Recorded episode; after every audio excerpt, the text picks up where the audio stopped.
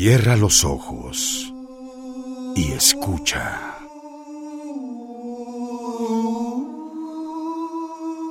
Ensayo sobre la ceguera por el Premio Nobel José Saramago.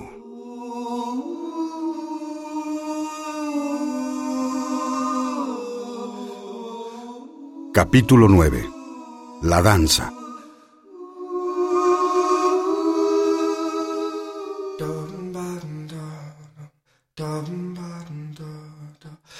Lo poco que les quedaba de comida decidieron dárselo al niño Visco. Y después salieron a buscar algo para comer, la mujer del doctor, el primer ciego y su esposa, que querían ver si alguien había ocupado su casa.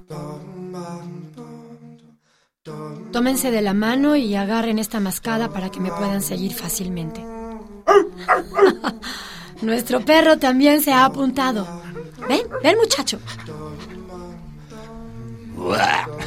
¡Qué peste afuera! Ahora lo notamos más porque estamos limpios. Sí, ojalá que siga lloviendo, porque el sol en medio de esta podredumbre en descomposición la va a hacer insoportable. Allá hay una tienda de abarrotes. Vamos a ver si hay algo.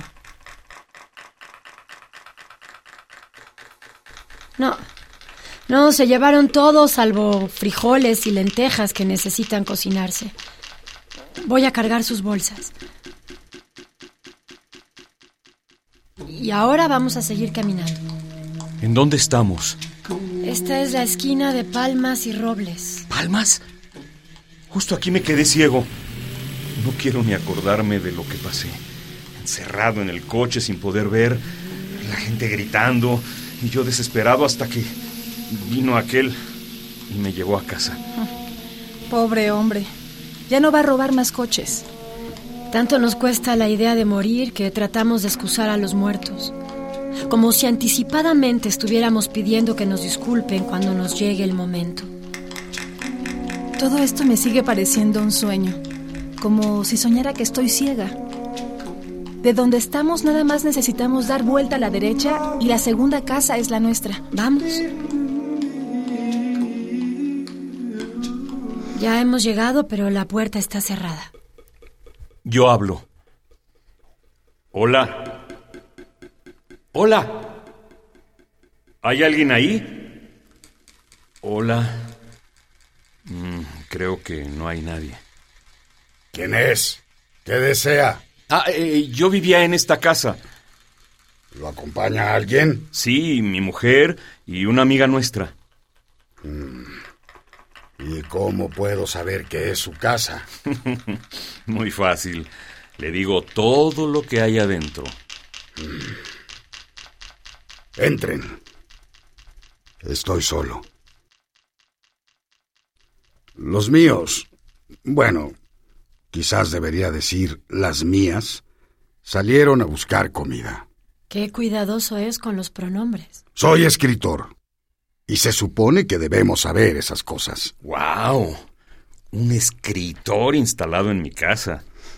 ¿Cómo se llama? A lo mejor he leído algo de usted. Los ciegos no necesitamos nombre. Solo soy esta voz que tengo. Lo demás no importa. Oiga, ¿y cómo llegó aquí? Como muchos otros que ya no viven en donde vivían. Encontré mi casa ocupada por gente que no quiso dialogar. Nos echaron y siguen allí. ¿Y qué piensa hacer ahora que sabe que esta casa es nuestra? ¿Echarnos como los echaron a ustedes? No tengo ni la edad ni la fuerza para hacerlo. Y aunque las tuviese, no lo haría. Pero usted y su mujer y la amiga que los acompaña viven en otra casa, ¿o no? Sí. Entonces propongo que continuemos como estamos. Yo seguiré atento a lo que vaya pasando en la mía.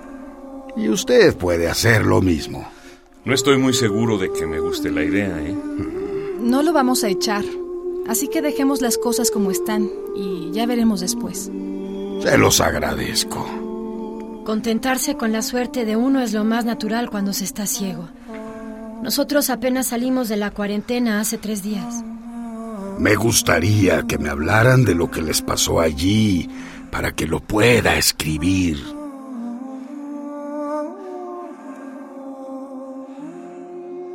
Cuando volvieron a la casa con comida, contaron excitados lo que les había pasado. Después de comer, la esposa del médico les leyó unas cuantas páginas de un libro. Mal tiempo para votar. Se quejó el presidente de la mesa electoral número 14, después de cerrar con violencia el paraguas empapado y quitarse la gabardina que de poco le había servido. La lectura no le interesó al niño visco, que se quedó dormido en el regazo de la joven de gafas oscuras, quien a su vez tenía sus pies sobre las piernas del viejo de la venda negra. Al cabo de unos días, el médico pidió ir a su consultorio y la joven de gafas oscuras pidió pasar de nuevo por su casa. En el consultorio encontraron los archivos revueltos, pero los aparatos en orden, y en camino a la casa de la joven pasaron por grupos que escuchaban a oradores. Lo que se necesita aquí es organización, disciplina y mano fuerte. Mano fuerte contra quienes se quieren aprovechar de lo que pasa. Así es, compañeros, tal como lo declararon los sabios mayas, nuestros antepasados en tiempos ancestrales. Ya llegó el cataclismo universal y solo se han de salvar los que se hayan desarrollado espiritualmente. Sin ser maya, lo primero que diría es que el tiempo se está acabando. La inmundicia crece. Las enfermedades tienen el paso abierto. El agua se agota y la comida se ha convertido en veneno. Y lo segundo, que debemos abrir los ojos. Pero no podemos. Estamos ciegos. También es una gran verdad que el peor ciego es el que no quiere ver. Ya llegamos a tu casa. Ah. En la entrada está la vieja ya medio devorada por los animales. Pobrecita. ¿Por qué habrá salido a la calle? Tal vez no quiso morir sola en su apartamento. ¿Y ahora cómo vamos a entrar? Espera. Tiene algo en la mano. Debe haber salido para dejarte tus llaves. No lo creo. ¿Cómo podría saber que yo podía ver las llaves estando ciega? No lo sé. Tal vez me oyó decir que la escalera estaba oscura o algo por el estilo y se dio cuenta de que podía ver. Nunca podremos saber qué pensó antes de morir. Ahora, ¿qué hacemos? Vamos a probar las llaves y después la enterramos en el patio. No les fue nada fácil subir el cadáver dado su rigor mortis pero al final lo consiguieron y la enterraron con la suficiente profundidad para que las gallinas no llegaran a ella. En la tumba pusieron una rosa. Decidieron también abrir la puerta de la conejera para que los animales no murieran de hambre. Me gustaría dejar una señal en caso de que mis padres regresen. Algo que pudieran reconocer por el tacto. Pero lo malo es que no llevo ninguna prenda de entonces. Se me ocurre algo. Espera. Si tus padres vuelven, encontrarán colgada de la manilla un mechón de cabello. ¿Y de quién iba a ser sino de su hija? Me va a hacer llorar.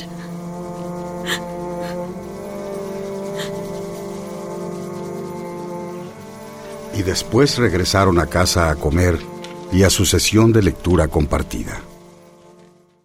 A eso estamos reducidos a oír leer. Yo no me quejo. Hay música en las palabras. Yo no me quejo. Pero solo servimos para oír leer la historia de una humanidad que existió antes de nosotros. Y espero que este hilo nunca se rompa. Y yo espero encontrar a mis padres y a la madre de este niño. ¿Has olvidado la esperanza de todos? ¿Cuál? Volver a ver. ¿No tienes otra esperanza? Que si no. Pero soy viejo y, y, tuerto, además de ciego. Qué poco sabes de las mujeres. ¿Algo más en tu contra? Mucho más. No puedes imaginarte mi lista negra. No me subestimes, que ya estoy grandecita. Pero no has hecho nada realmente malo. ¿Y tú cómo sabes si no has vivido conmigo? Sí. Nunca he vivido contigo. Mi otra esperanza va va por ahí. El monstruoso deseo de que no nos recuperemos para seguir viviendo así. ¿Quieres decir todos juntos? ¿O tú conmigo? no me obligues a responder. Lo hago. Sea. Al hombre que aún soy, le gusta la mujer que tú eres. ¿Cuánto te costó hacer una declaración de amor?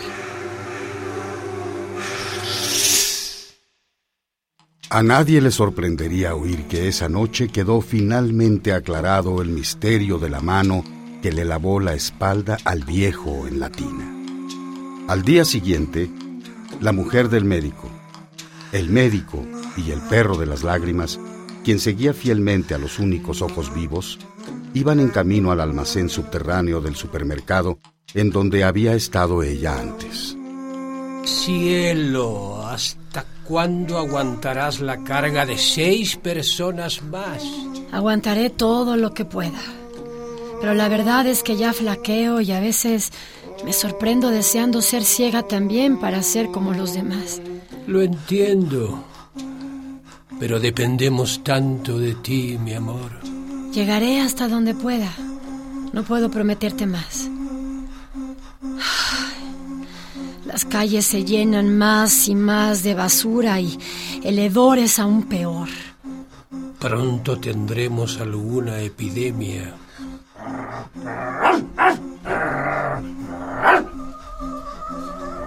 ¿Qué pasó? ¿Nada?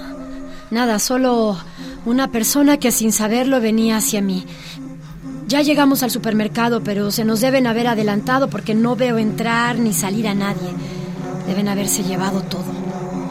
Pero aún no habiendo comida, me extraña que nadie se resguarde aquí. Esto no me gusta nada. El perro está nervioso y el hedor es insoportable. Tú quédate aquí, regreso enseguida.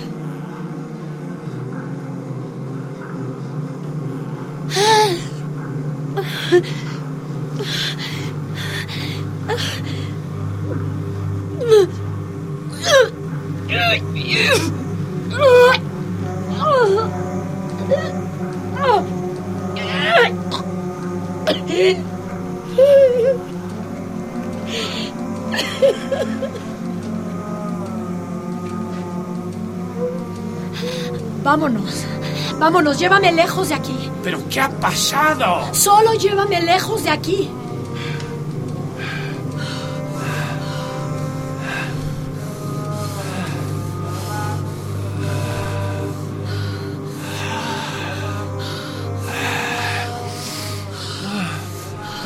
Creo que esto es un coche en el que nos podemos apoyar. Respira lentamente, mi cielo. Cálmate. Fue horrible. Están todos muertos. ¿Abriste la puerta? No, no, pero vi fuegos fatuos. Cuerpos putrefactos llenos de fósforo danzando y saltando en el abrazo de la muerte. Fue horrible. Te deben haber dado con el sótano y bajaron las escaleras, pero, pero cayeron los unos sobre los otros y con la escalera obstruida no pudieron volver a salir. Entiendo. No. No, no entiendes. Fue mi culpa. Cuando salí corriendo con las bolsas, sospecharon que era comida y fueron a buscarla.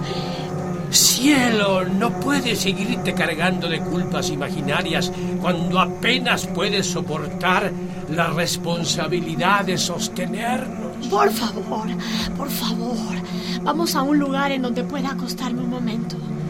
Nada más dime hacia dónde debemos caminar y, y apóyate en mí.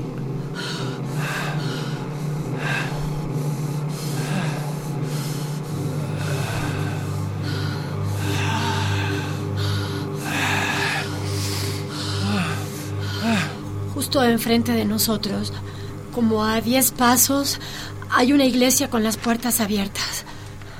Ahora camina un poquito a la derecha y podremos entrar. Está lleno de gente.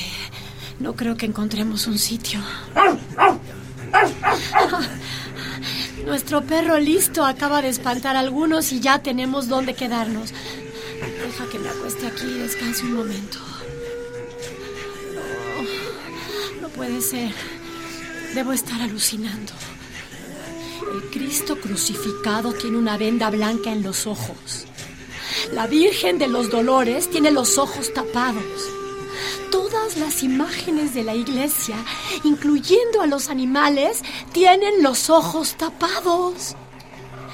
Debe haber sido el cura de la iglesia que decidió que Dios no merece ver. ¡Hey! ¿Quiénes son ustedes que hablan como si pudieran ver y dicen tales sacrilegios? ¿Quiénes son esos? Quieren lo que quieren. Sacrilegio, sacrilegio. Que se vayan. ¡Fuera! ¡Fuera! ¡Largo! ¡Largo! ¡Vámonos! Después de relatar lo que les había sucedido, compartieron con los demás la comida que habían encontrado y empezó la ya habitual lectura. El desconcierto, la estupefacción, pero también la burla y el sarcasmo. No veo nada. Esa no es ninguna novedad. No, no, no, no. Quería decir que con los ojos cerrados, de repente, vi todo negro, como una nueva clase de ceguera. Pero ahora que los abro, ahora que los abro, puedo ver. Puedo ver. Puedo ver. Puedo ver, mi amor. Mi amor, te veo. Los quiero abrazar a todos. Tú debes ser la esposa del doctor. Nunca te he visto, pero imagino quién eres. Sí, sí soy yo. Doctor, doctor, puedo ver.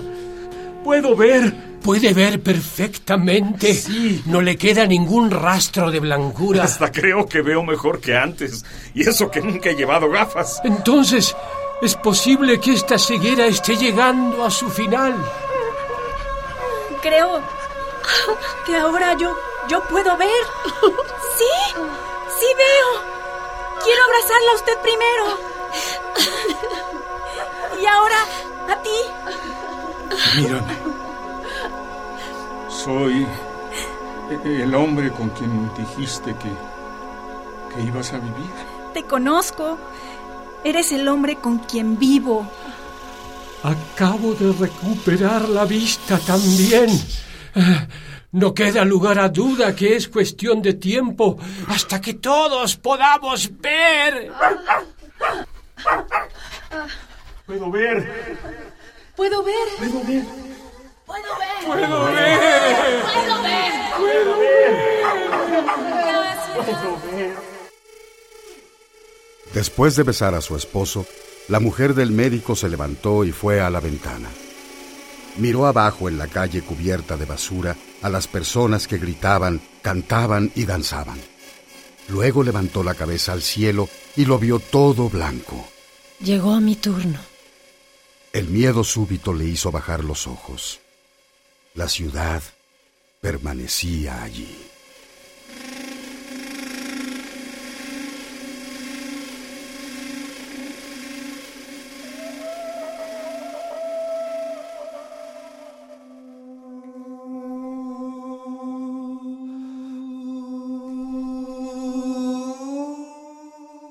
Ensayo sobre la ceguera. Por el Premio Nobel José Saramago. Versión libre de Etzel Cardeña y Sophie Reiman. Dirección Eduardo Ruiz Aviñón. Grabación Francisco Mejía.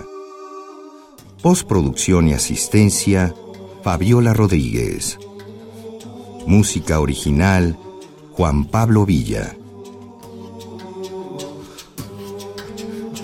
Actuaron en este capítulo Gabriel Pingarrón, Elena de Aro, Juan Stack, María Sandoval, Guillermo Henry, Mauricio Davison, Deida Palomar y Gilberto Pérez Gallardo. Producción Radio UNAM y descarga cultura.unam.